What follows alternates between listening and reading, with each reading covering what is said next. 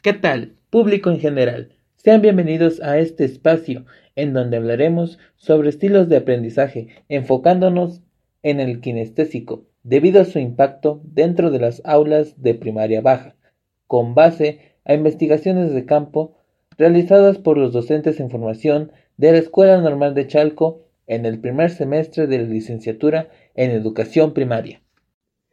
Cabe aclarar que esta investigación está contextualizada en las zonas escolares de Amecameca, Tlalmanalco, Chalco y Valle de Chalco.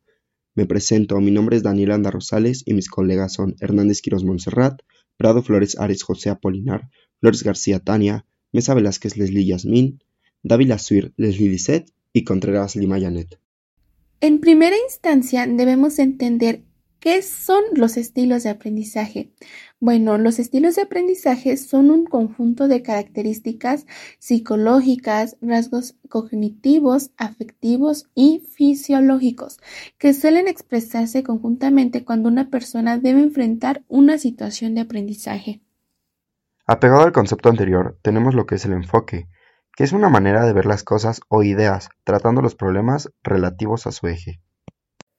En conjunto de las siete escuelas llegamos a la conclusión de que en primaria baja los niños tienden a ser kinestésicos, esto debido a su poca autonomía de permanecer en un lugar para tomar clase.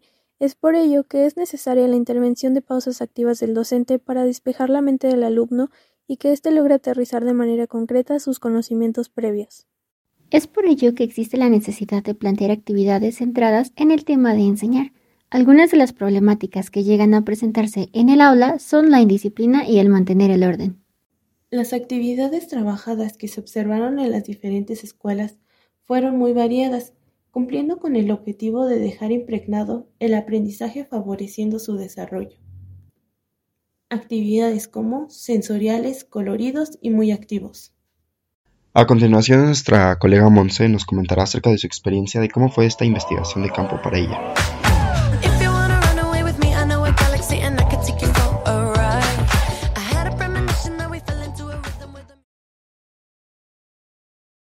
Es de suma importancia saber a qué nos referimos cuando hablamos de un estilo de aprendizaje kinestésico. A mi buena o mala suerte, a la hora de ir a observar, me tocó estar presente en un salón donde todos, totalmente todos los niños eran hiperactivos, no podían eh, guardar silencio, tomar su lugar, prestar atención a la clase. Entonces la maestra me comentaba que para ella es necesario implementar estrategias didácticas para que la mente de los niños se, mantenga activa y genere nuevos conocimientos. Y no como una típica clase de teoría en donde los niños están sentados y escuchando, haciendo notas. No. Para esto me tocó presenciar la clase de salud. En esta situación, la maestra, al explicar el tema, observó que los niños no estaban poniendo atención, cada quien estaba haciendo sus cosas, entonces decidió hacer una pausa, una pausa activa y los sacó al patio a realizar una actividad, correr por toda la cancha y al regresar los niños se encontraban demasiado motivados, em, se encontraban algunos cansados, pero eso los hacía mantener la calma.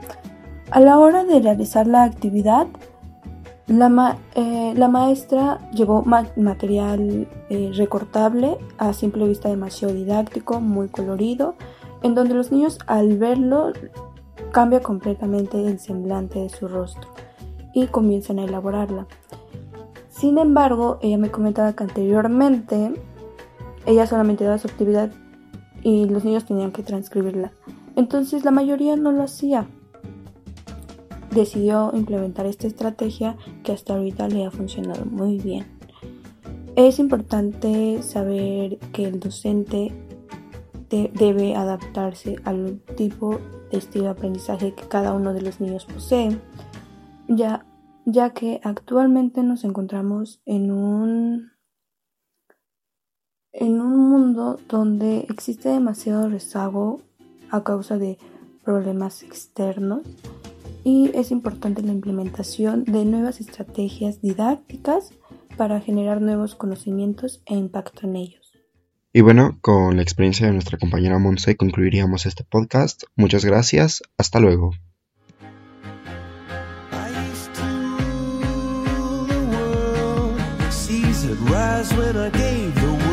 when